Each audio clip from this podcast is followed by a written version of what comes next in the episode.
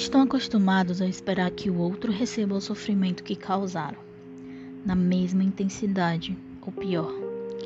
Eu não vou me desculpar por querer que você seja feliz, por rezar e pedir que você não sofra nenhum por cento do que me causou, por te dar conselhos quando eu puder, por ser sua amiga depois de tudo que aconteceu.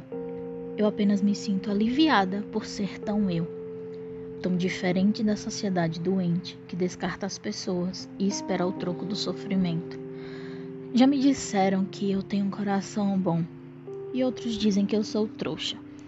Mas o que eu posso dizer é que eu sou tão eu que não me contamino com esse vírus do rancor.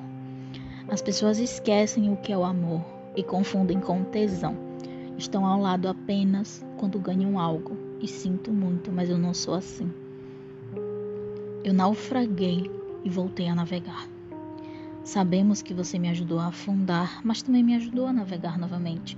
E eu tento te ajudar. Se meu coração é bom? não sei, mas não tenho vergonha de ser quem eu sou, de amar alguém e querer a felicidade do outro, mesmo que não seja comigo. Continuarei aqui para você. É o que os amigos fazem, não é?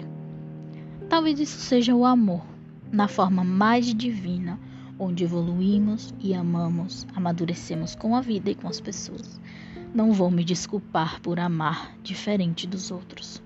Não vou me desculpar por agir com o coração, por não conseguir ser indiferente. Não vou me sentir culpada por ser tão eu.